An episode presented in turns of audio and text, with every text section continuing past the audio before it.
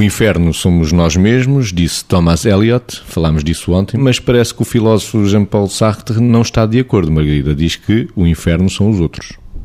Pois, eh, e eu, tal como ontem dei o dito por não dito, a mim apetece-me dizer que, de facto, por um lado, o inferno podem realmente ser os outros, mas eu gosto mais de pôr o podem, eh, porque podem claramente não ser mesmo que tentem. Ou seja, há um autor de, que trabalha com coisas de autoestima, que é um argentino e que diz que eh, ninguém pode fazer-te infeliz sem o teu consentimento.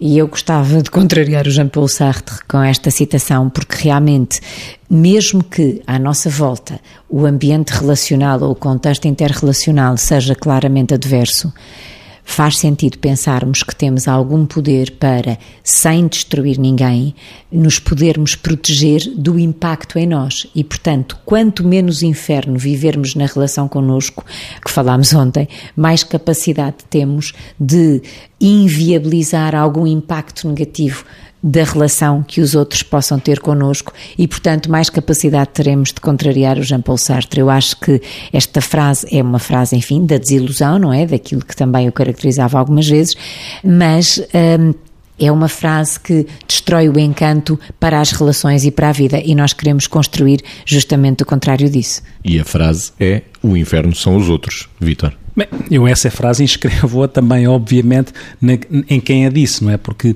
esta frase também transporta aquilo que é o, o amargo que muitas vezes alguns existencialistas tinham, que ligavam sempre muito à angústia existencial à vida. É evidente que a vida tem angústia, e, mas não tem só angústia, portanto a vida não tem só este peso mais amargo e que, inclusivamente, transporta para aquilo que é a relação com os outros a possibilidade de se achar que a convivência com os outros seria sempre pesada, porque os outros nos faziam a vida no inferno, costumamos nós dizer. E nesse sentido, sem saber, alinhamos com Jean-Paul Sartre. Mas convém, de facto, alinhar bem isso com a frase do dia anterior e perceber que o inferno também podemos ser nós mesmos, como era dito na, na, anteriormente. Por Thomas Eliot. Exatamente, não é? E, e, no fundo é isso mesmo, que é esta forma manicaísta de ver as coisas não parece uma forma interessante de estar na vida.